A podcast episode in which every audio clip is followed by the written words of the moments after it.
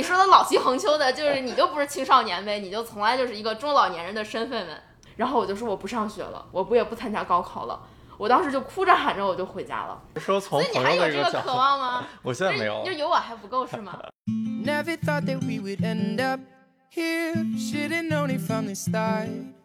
大家好，这里是喵喵与鱼，一对生活在纽约的小情侣开设的播客栏目。在这里，我们会以两个人的真实对话，从生活的细节中探讨我们的人生哲学。希望你听得开心，能收获一些新的东西。你人生有害怕没朋友的时候吗？呃，很少，基本上没有。为什么呢？就是你你你到一个新的群体里面，你不会担心自己不受待见吗？就是你不会很怕自己交不到朋友啊，然后就是大家都不认识你，也不认可你，你没有这种恐惧吗？我觉得在最开始的时候，就是在陌生环境里不认识人，我会有一点焦虑，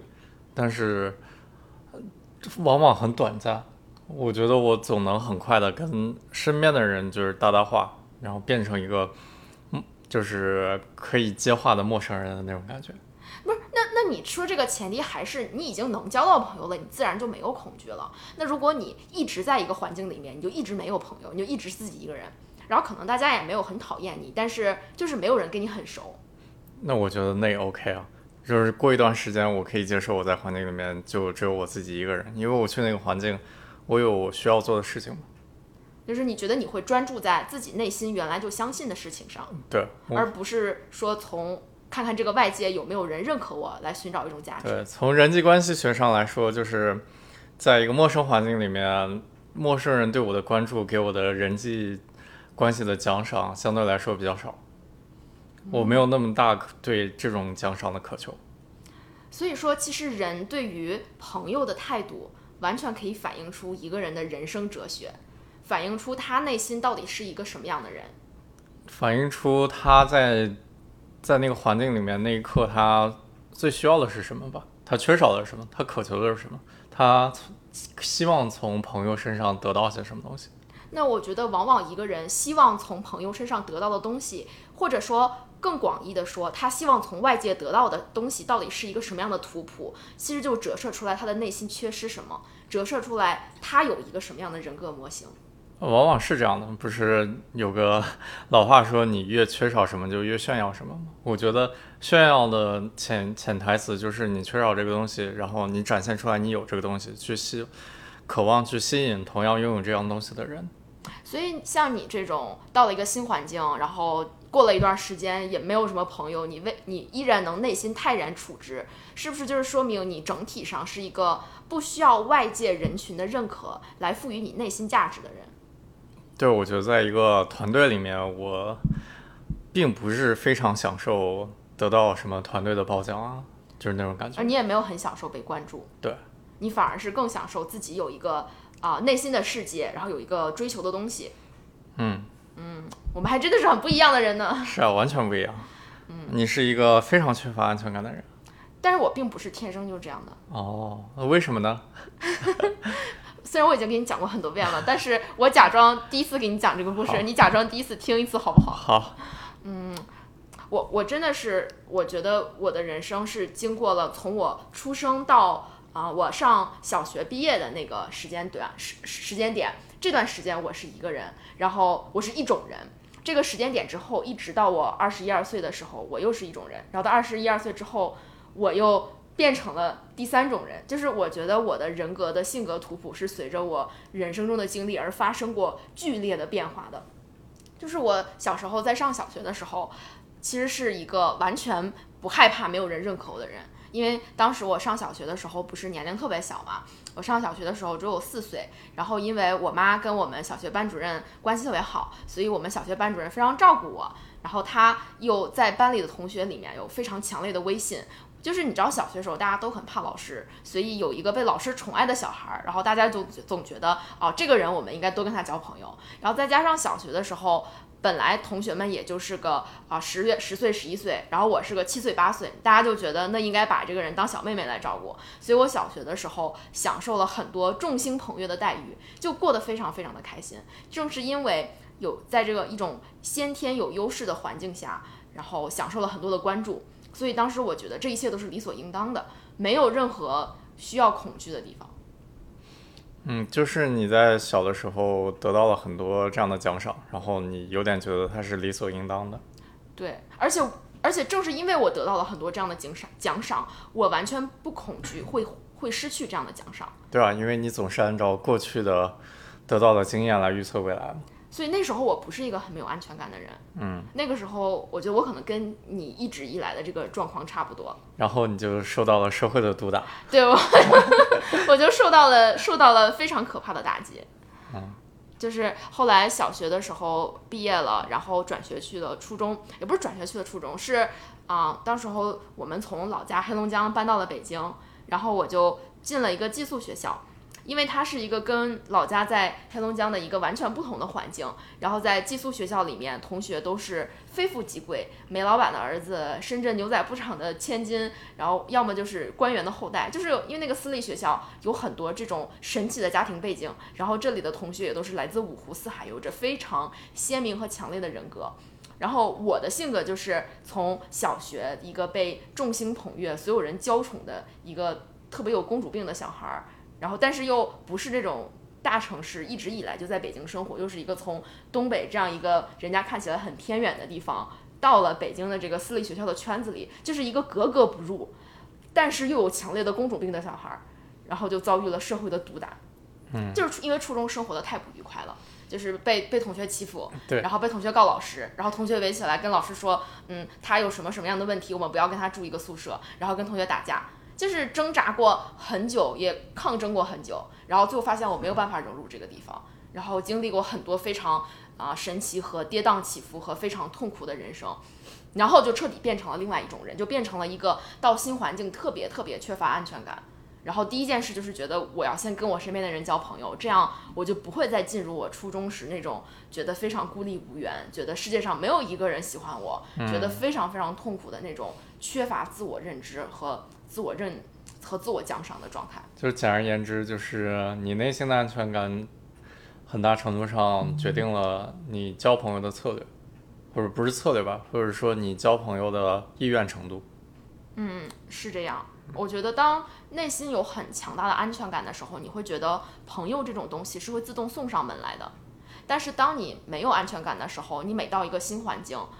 我当时的本能是会觉得我要有策略性的去给自己建立起一个社交圈。但从另一个角度讲，就是在一个新环境里面，别人跟你交朋友，本质上还是因为你有一定的吸引力。就是可能你在家庭方面没有什么吸引力，但是在其他方面很有吸引力的话，你也可以很快的交到朋友。就是安全感，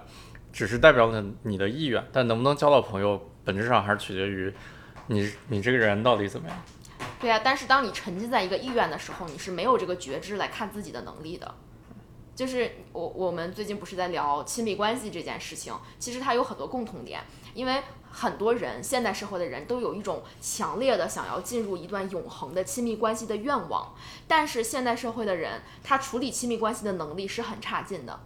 因为每个人他有非常强烈的自我性格，非常强烈的 ego，对自己的人生有一套很标准化的定义。那这个东西在亲密关系这样一种需要两个人啊、一个平衡和博弈的过程，你没有足够的觉知是很难通过调整自己的执念、调整对方的期待来达到一个均衡的状态。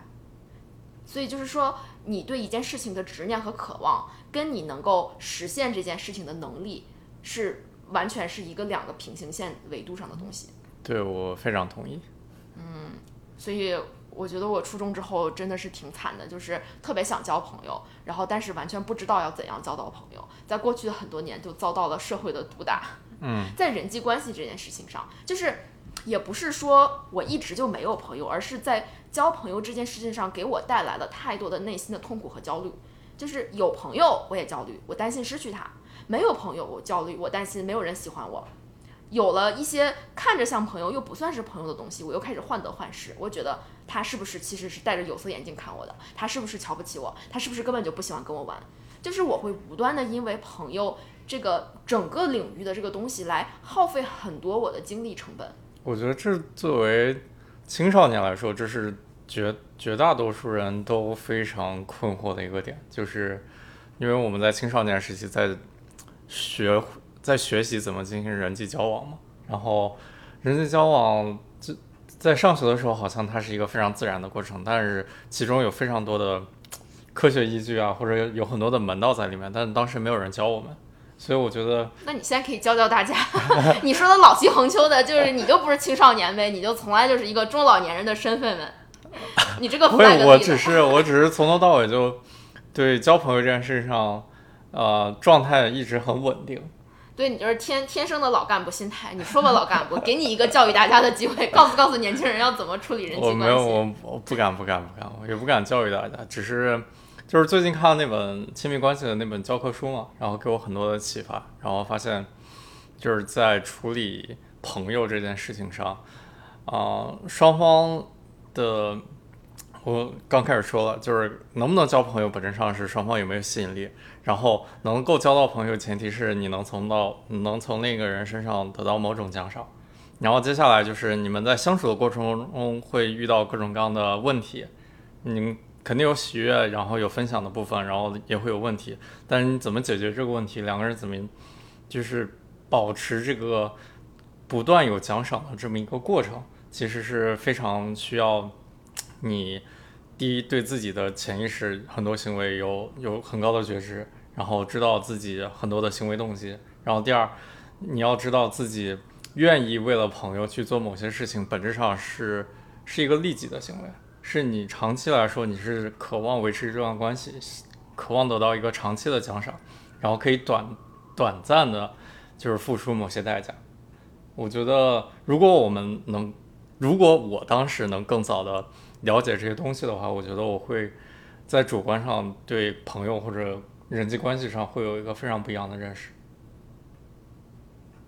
其实人交朋友的这一套逻辑跟人谈恋爱的逻辑是一样的呀。最开始有吸引力，然后你要构建一种长期能够互相有奖赏，并且能跟代价平衡的博弈的关系。嗯，就是其实人与人之间的交往，不管是交朋友还是谈恋爱，或者是你跟父母亲人的相处，其实都是一样的。对，我觉得是是一样的。但是，当然，你跟父母、跟亲密关系、跟你的恋人之间的交往，比朋友相对来说要复杂很多。我觉得最复杂的程度就是在于，人对于很多关系是有执念的，执念就意味着期待，期待就意味着当你期待落空的时候，你的内心的痛苦会更严重，你也更难维系这一段关系。对，我觉得啊、在相处关系中，难免双方都会有互相的期望值。当期望值跟现实产生差距的时候，就会有很大的落差。所以说，为什么我曾经在人际关系上总是遭受过巨大的痛苦，是因为我曾经不安全的人生这段经历，让我对朋友有很大的期待。我觉得是这样，哎，你这么一说，我觉得非常有道理。我给你讲一个我高中时候的故事，我没有给你讲过，所以这是你跟听众朋友们第一次一起听。好，就是这是我高中，我不是高中一开始在北京读了一年半，然后因为没有户口又转学回到黑龙江，呃，读了一年半嘛。然后到在黑龙江的时候转学也是到一个新环境，一开始我也很很害怕没有朋友，然后后来我就跟一个机缘巧合搬来做我同桌的女生关系特别好，我们两个好到了就像两个女同性恋一样，会每天写交换日记，然后没事就在对方脸上亲一下，然后她如果到我家，我们就会一起睡觉。但是我心里觉得我们是非常纯洁的朋友关系，只是有的时候我会觉得我非常非常的在乎他，嗯，就是我觉得正是在那个阶段，我觉得我曾经孤单了好久，好久没有一个愿意这样跟我亲密分享一切的朋友了。我就觉得，那他就应该把我当成他这个时候人生阶段世界上最重要的人，我也会把他当成我世界上人生中最重要的人。然后，但是后来过了一段很快的，就我们好关系好了几个月之后，她交了一个我们班里的男朋友，然后那个男生坐在我们班的最后一排，然后她就跟老师说她要换座，她要去跟那个男生做同桌。然后因为我们俩成绩都很好，我们俩都坐第二排。然后有一天，哦，是前提是我们有一个星期在吵了几天架，然后但我们经常吵架，吵架完了之后关系反而比之前更好了。但是那天吵完架，我我中午从午休回教室，我就看到他搬到后面去了。嗯然后当时在我们全班七十多个人的教室前面，我哭得跟条狗一样。然后我就说我不上学了，我不也不参加高考了。我当时就哭着喊着我就回家了。然后就全班同学都都看到我哭得跟条狗一样，我就真的一瞬间心里有一种撕裂的被背叛的感觉。所以你可以用你的人际关系理论来解释一下我为什么会这么痛苦吗？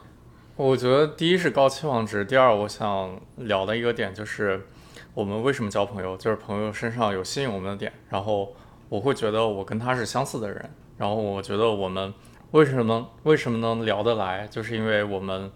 很多思维方式一一致的，然后针对某一个问题，我们总能给出同样的感觉，我们能共情，然后或者我们能分享一些、嗯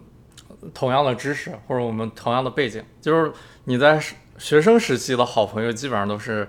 离你很近的人，对吧？嗯，然后这样会导致一个什么样的问题呢？就是我们往往会过高的估计我们和我们的朋友或者关系的另一半的相似程度，然后另一个这个会导致什么样的？这个就会导致我们总是会想着另另一方会以我的思路去思考问题。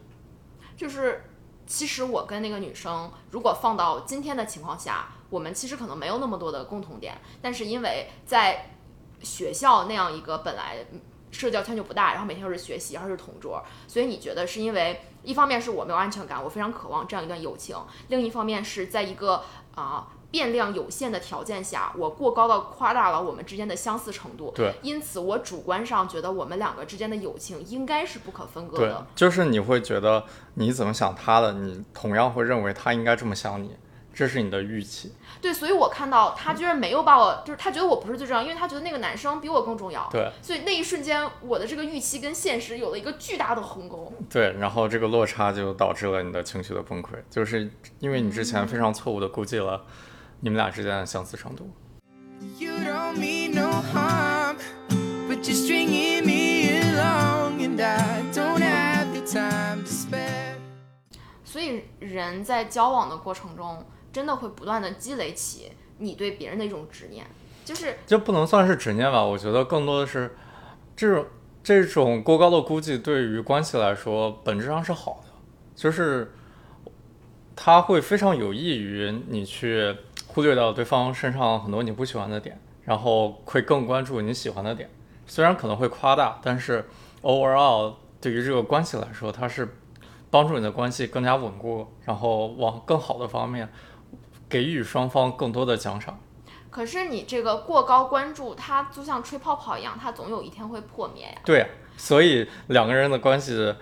总体来说是一个动态的过程。就刚开始可能是不停的向上的曲线，但是它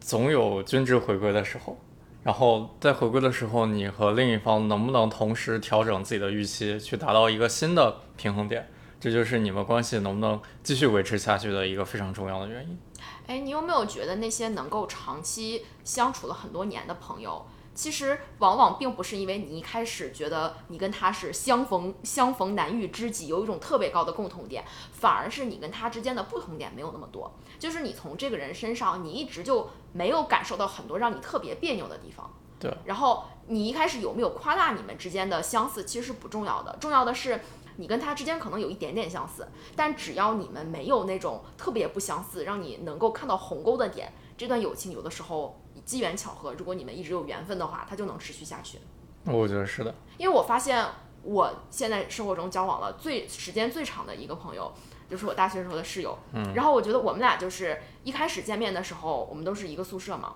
然后并没有那种天雷勾地火的感觉，但是就觉得哎，这个人可以一块玩儿，然后也没有什么特别讨厌的地方，但也没有什么特别刺激的地方。但是就很神奇的是，我们就我们之间这一一点点的共情，然后就持续了很多年。就就这个人就让我觉得我没有任何理由去不把他当做朋友。嗯，然后而且他又他跟每次跟他交往也能给我带来奖赏。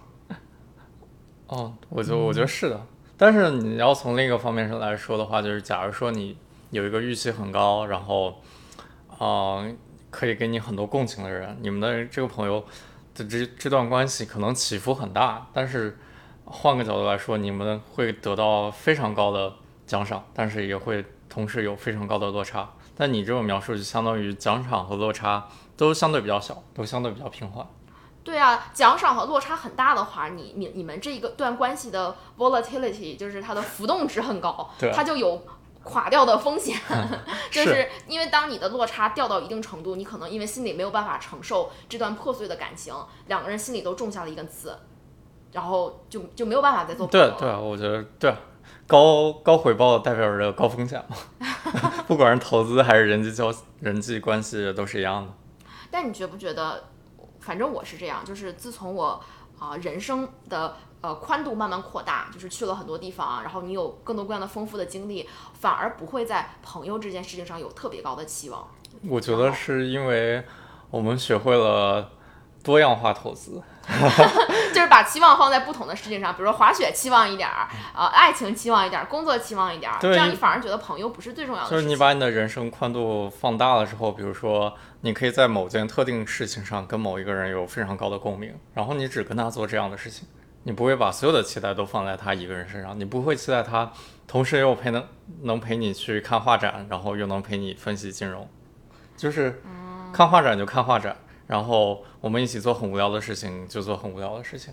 就是朋友开始变成了，他不是你这个阶段来自于全部能够被社会认可的那种意义。对就是他不是你交朋友，不是因为他能够让你觉得有你被认可，而只是你单纯的去享受跟他之间产生共情，人与人之间连结带来的那种快乐。对，可能在某件事情上你们有非常高的共鸣，然后你们就只做这样的事情，给你带来的回报往往是最最大的，因为因为你们俩都没有对其他事情有预期，都没有期待你们会在其他领域就是变成一个非常好的朋友。那你觉得为什么人会变成这个样子？而且你觉得他是好还是不好呢？就是因为你换一个角度说，你也你也可能会说啊，我们都长大了，我们对待人情世故开始变得很成熟，但是有点冷酷，没有那种刻骨铭心、赴汤蹈火的感情，反而就是互利共赢的朋友，砍金融的砍金融，看画展的看画展。你不觉得人与人之间缺少了一点那种对酒好饮的江湖气息吗？我觉得会有，但是，哦、我作为我一个学金融的来说，我可以从这个角度来理解这个问题，就是，啊、我我渴望找到一个那种灵魂伴侣，就是在所有事情上都能跟我共情朋友吗？对那朋友。那我算什么呀？就是假如说嘛，我是说从朋友的一个角度，渴望吗？我现在没有就，有我还不够是吗？现在没有这个渴望，我是说，啊、你可以想象，就是相当于你 all in，你把所有的钱都买在一只股票上。假如说这个股票给你带来的回报率非常高，你一年可以挣百分之八百，嗯，你当然很开心了。但是带来的风险就是，这个股票万一它的那个波动率很大，你也可能亏了很多。嗯，但是你把它分散投资，分散投资了，你可能每年你最多只能挣百分之二三十，嗯，但是相对长期来说，这是一个永久性的可以赚钱的策略。其实你不觉得人生的内心的平静建立在哪些价值体系上？其实就是一个投资的过程。因为如果你把你内心的情绪全都建立在另外一个人身上，就是你知道。哎，我我也不知道我爸妈会不会听见这个，但你知道我爸就是一个 把他所有的人生价值在这个阶段建立在我身上。他觉得我作为他的孩子，如果我混得好，如果我又爱他，如果我自己家庭幸福，他这就是他最大的意义。我觉得可能很多中国父母都这样。我其实我很感动，他把我看得这么重要，但是我觉得从他自己的 mental health 上，这不是对他很好的一个体现，因为他当他把他所有的价值都倾注在一个人身上，那这个人如果有一点点变化，他就会坠入无尽深渊。对，他会放大这个人身上所有他不喜欢的点。嗯，然后因为长期来说，从心理学上来讲，人是害怕失去多过啊那个得到的。嗯，就是比如说同等程度，我丢了二十块钱，跟我捡到二十块钱，我不高兴的程度更多。然后，假如说他把所有的预期都放你身上的话，你身上让他不开心的点带给他的不开心，比你让他开心的点带给他的开心增加要点什么？对程度要多很多。所以，一个人找到内心平和的办法，就是不断的分散他来内心平和的来源。就是比如说，你不要把所有的呃能够让你感到内心快乐、能够让你感受到自我价值实现的东西，都寄托在一件事情上。不要是一个人，不要是啊、一项运动，不要是一个工作。当你尽量的把它分散开来，而且有的东西是你可以控制的，这样的话，你更容易让自己内心不会受到那么多事情的扰动。对，我觉得是这个意思。但是它也是一个选择的过程。我不，我不觉得它一定是一个非常对的一件事情，它只是一个就是有的人可能就是享受大观事实。起大落，对，我觉得很多人他嗯会非常享受有非常对高的回报和高的风险的就有人就喜欢刺激这种模式。对，就是这只是一个个人选择的问题。对，就是你很你你完全可以想象啊，你即使是说像我们这种二十快快三十的有一定社会经验的人，还是有就是对朋友有一种侠肝义胆的心情在，觉得我认定你，你就是这个人，但你伤了我，我就特别难受。对啊？但是就我觉得，哎，我们我们生活我们朋友圈子里真的有那种，就是会放大他与人与他与其他人交往之间的感性，他觉得这个人是我的好朋友，我就会特别特别的享受这段情感。然后，但是他同时也可以接受，当这个执念破灭之后带给他的痛苦。我觉得他可以接受，那也没有什么问题。但我觉得在人际交往跟其他事情不太一样的点，就是人际交往是两个人动态的一个过程，然后在人际交往中，两个人都有互相的奖赏和代价。假如说他们的奖赏和代价的比例是相同的，他们就对这段关系的满意度是一样的。假如说这个比例是不一样的，他们的人际交往之间就会总会爆发问题。嗯就是如果一个人特别的情绪化，然后给这个事情有很大的期待，然后但是另外一个人对这段关系没有很多期待，你觉得是是这样一种不平衡的问题吗？呃，不是，就是能举个具体的例子？你比如说小红和小蓝是好朋友，啊、比如说啊，就是扩展到亲密关系吧，我觉得情侣之间更更容易解释一点。嗯假如说在一段关系中，这个女生总为男生付出的更多，然后但是她同时也得到更多。假如说她付出了八十，她然后她得到了啊、也是八十，然后她八十比八十比例是一，然后这个男生他相对付出的少，但他得到的也少，他是比如说四十比四十，他也是一，但是因为他们俩的比值最后都是一，这它这是相等的，所以这段关系中，好像外人看见他们的付出回报是他们的付出是不一样的，女生总是付出的更多，但这段关系中，他们两个人得到的这个比例是一样的，这就是一段稳定的关系。那什么是不稳定的关系呢？假如说这个女生付出了八十，她渴望回报一百，然后另一个男生的比例还是四十四十，这样就出现问题了，因为女生渴望的这个奖赏和代价比是一点二，男生只是一，所以女生相比男生，她期望得到更多，所以那她就可以付出一百，那他又觉得他没有办法再付出更多，对，她就不愿意再付出更多了。哦，所以其实朋友之间也不是说啊、我拼命对你好，然后你要对我没有那么好，这还是有可能当朋友的。嗯，因为就有可能就是当我拼命对你好的过程中，我给自己有很大的奖赏。就是因为其实你完全可以想象，当一个有强烈人格魅力的人跟一个没有那么有人格魅力，但是特别喜欢这个有人格魅力的人的时候，对啊，他们也可以建立一段平衡的关系。平衡的关系。是啊，哦，而且讲道理，你这个奖赏，你你是从对方身上得到的，但这个奖赏是一个非常主观的奖赏，就是你可以从他身上得到很多的奖赏，也可能得到很少的奖赏，这是一个主就只观的概念。要你觉得你从他身上获得的奖赏跟你的付出是平衡的就可以。对，跟他的比例是平衡的，跟他的比例，对，就是就是你你平了，他平了，你们俩就平了嘛。但有一个人不平，这个关系就平不了，对就是一个非常简单直白粗浅的道理。对。但相对于，如果你把你的内心平和寄托在其他的事情上，更多你可以控制的事情上，你可能就啊、不会涉及这么复杂的计算。就是，但是当你把你的内心投非常重要的事情投射在你的朋友身上的时候，你还是你付出了，然后你能得到的奖赏。哦，是不是说这个奖赏不一定是你完全能够控制的？对啊，奖赏因为对方的行为是不可预测的。是啊，哦，就比如说父母跟子女的关系，那我爸可能会觉得他对我付出了很多，但是他对我有一个我回报他的期待。嗯那比如说，如果我少给他打打了一次电话，或者我这次跟他说话态度不怎么好，那他就觉得这个奖赏没有得到，嗯对但是他又付出了很多，然后他就会觉得非常不高兴，他就会觉得很失落和痛苦。对他会因为对，方的行为是不，这是最关键的一点，因为你对方的没有办法控行为是你不能制对方控制的。对这就是当你把你的啊、人生的价值和你的快乐根植在对方身上的，根植在啊、另外一个人身上的时候，你会得到的一个必然会到来的风险。因为另一个人总是不可控的嘛，就不管你主观上觉得你跟他多么相像，你多么可以控制他，但是，但是还是有很大概率你是没有办法控制对方的。And I, I'm trying hard to breathe, but you're suffocating me. This time I'm coming off the edge. 啊，我们不要说的这么消极，我觉得我们在我们现在的这个这个人生阶段里，还是有很多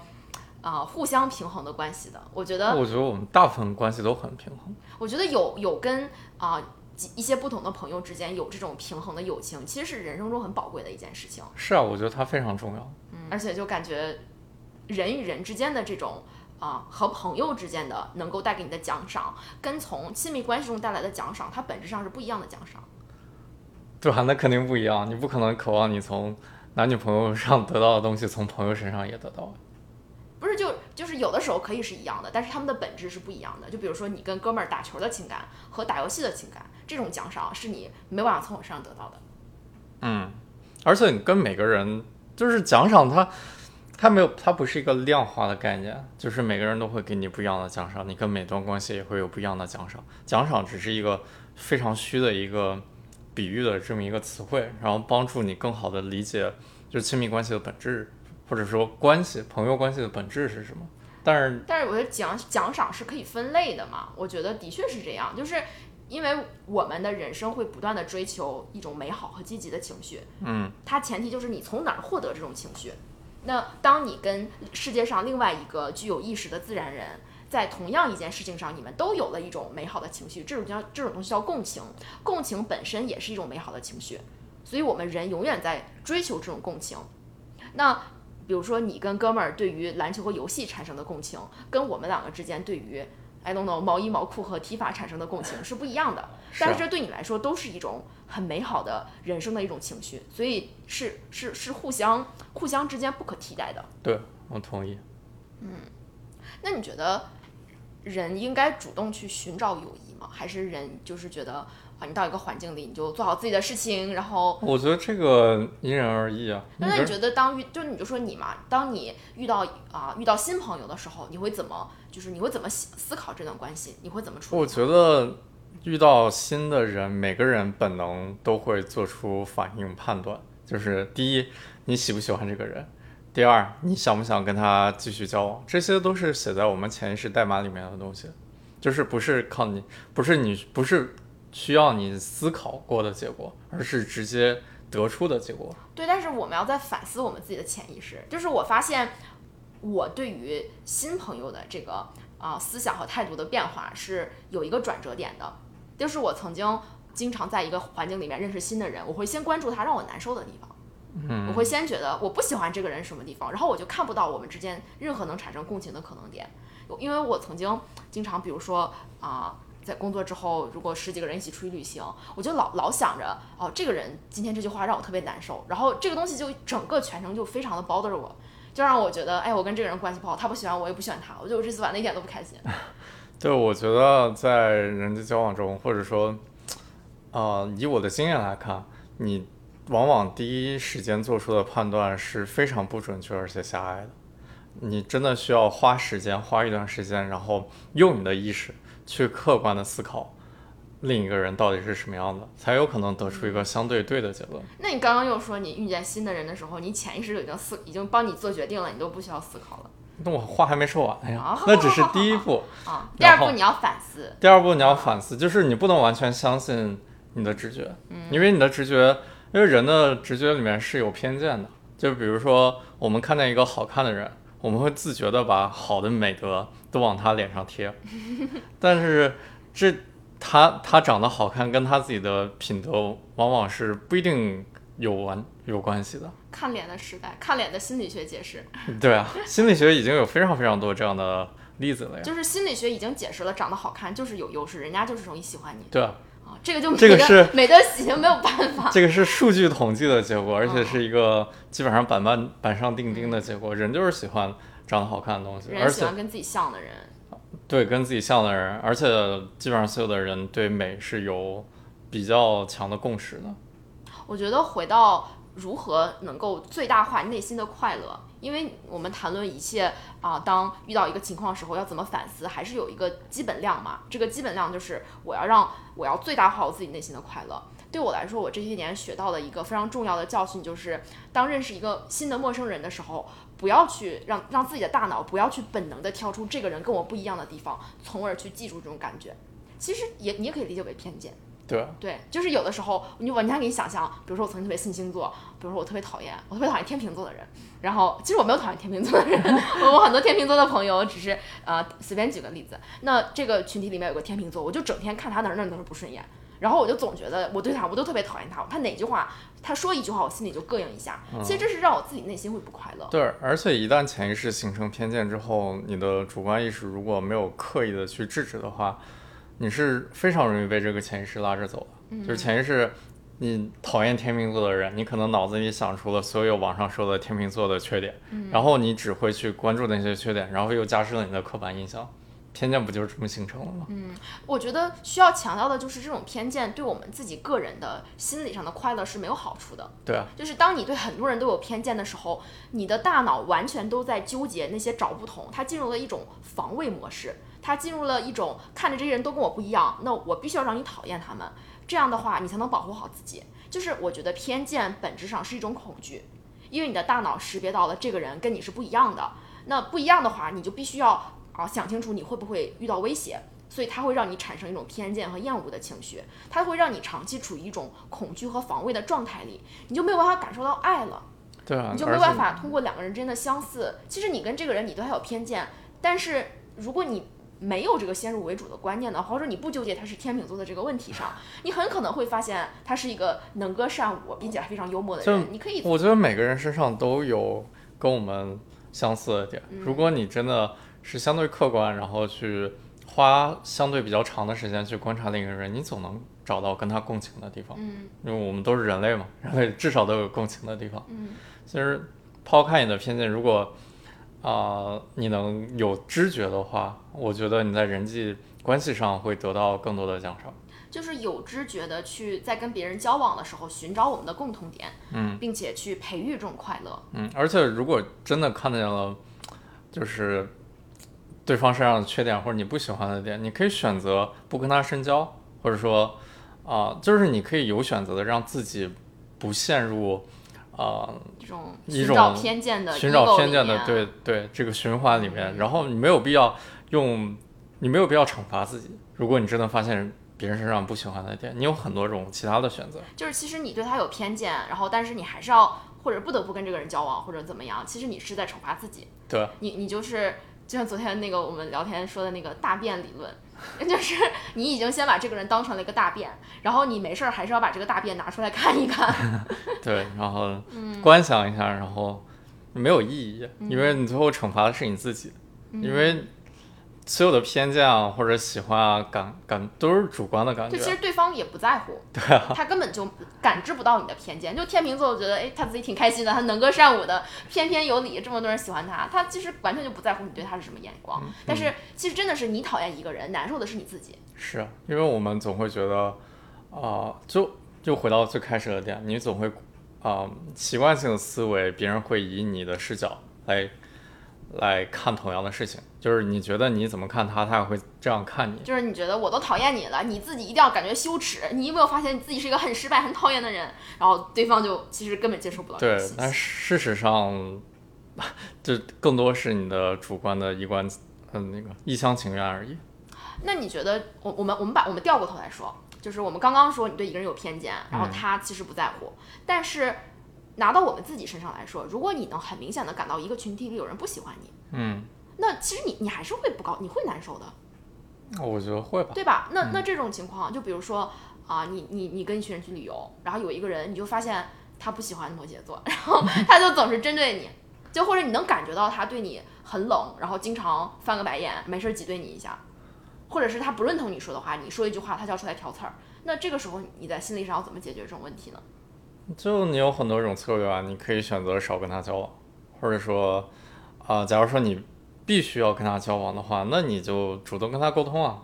增进了解，对啊。你让他看到，你看我其实很可爱，就是你不要讨厌摩羯座，你可以放低你的姿态，然后如果他有什么问题的话，你们可以尝试去解决这个问题。假如说你们，嗯。因为如果你没有办法断开这个人际关系的话，说明你们是有利益联系的，嗯。你们是有利益共同点的，就是你们就想清楚你们为什么一定要搞这个事情，然后就从这个角度来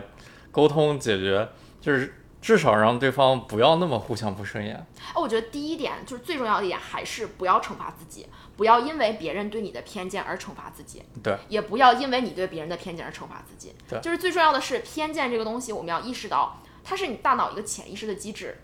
你没有办法控制，对方也没有办法控制，所以没有必要来惩罚我们自己。这个人对我有偏见，我不要让它走到我的心里，我我我觉知到这种东西的存在，然后你再做出一个理性的判断。那既然这个人有偏见，我想解决这种偏见，我需要去花我的时间和精力跟他融合和交往，让他能够打开他的心扉。那我要不要花我的时间去做这件事？就看，比如说，如果只是一个旅旅游，然后三天之后就结束了，这个人不喜欢你，那那就让他过去，可能之后也没有什么再交往的必要。但是假如说这个人是你的同事，是你的，是你的老板，然后你又发现这个人对你有偏见，那你你就要去，就是我觉得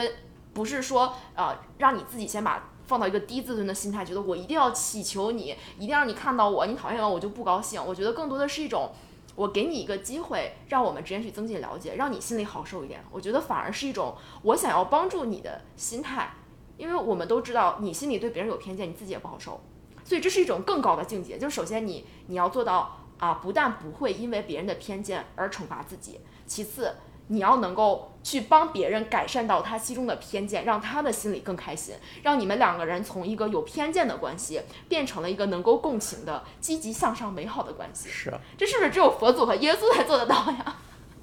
啊、而且换个角度来说，假如说你跟他处于一种必须交往的关系，比如说在办公室里面同事这种，某种程度上来说，你们是非常相似的人，就是你们是很多方面很相像的人，你们能才能处在一个非常临近的这么一个环境里面。就是如果你不得不跟他交往的话，你肯定能够找到办法跟他寻找共情。对，因为你们都不得不交往了，你就琢磨琢磨为什么你不得不跟这个人交往嘛。比如说，如果他是你的同事的话，那一起吐槽一下老板不香吗？一起下班一起下班买个外卖不甜吗？对啊，你不一定要得到很多的奖赏，但是，嗯，嗯至少你可以做到不给自己惩罚。嗯哦天啊，好难啊！哎，我真的从来，我我最近几年还没有遇到过，就是到一个群体里面有有人明显不喜欢我，但是很多人在网上不喜欢我，但是在我觉得网上毕竟是这种东西，你你当时不爽一下就过去了。但是如果我就刚刚说的那个例子，我自己想想都觉得可怕。我们现在不是在看《乘风破浪的姐姐》嘛，嗯，然后我觉得就是 Everybody 今天看的 Everybody 那一组，我觉得叮当真的好惨啊，因为我完全可以想象我在一个小组里面，然后大家都有自己的意见，也没有人重视我。然后我甚至甚至可能或者许飞的那个地位，就是他觉得组里的人可能有人不喜欢他，其实这种感觉是很难受的。是是很难受。就是你你要么你可能会完全封闭自己，你根本就不想就想对那些对你有偏见的人敬而远之。对然后同时你在心里不停的惩罚自己，你有恐惧，然后你你有就是你你会自我怀疑，你肯定会自我怀疑。这个就扯到更远的，就是什么依恋类型，就是你为什么要做出这样的选择？为什么在那些姐姐里面，有的姐姐是像叮当这种回避型，然后有的是比较像张雨绮这样，就是有话就说，他是安张雨绮是那种安全感特别有安全感的类型。？然后这就牵扯到人际交往关系中，还有跟你自己的依恋类型有很大的关系。这个你什么意思嘛？你讲讲嘛。我觉得这个一两句话讲不清楚，我觉得这个很复杂你真的不想尝试一下吗？啊，不尝试了。我觉得这期我们已经说的够短了。真的吗？好吧，那就这样吧。好，那我们下一期挖坑让你来讲依恋类型。好，谢谢大家好，的，拜拜。拜拜。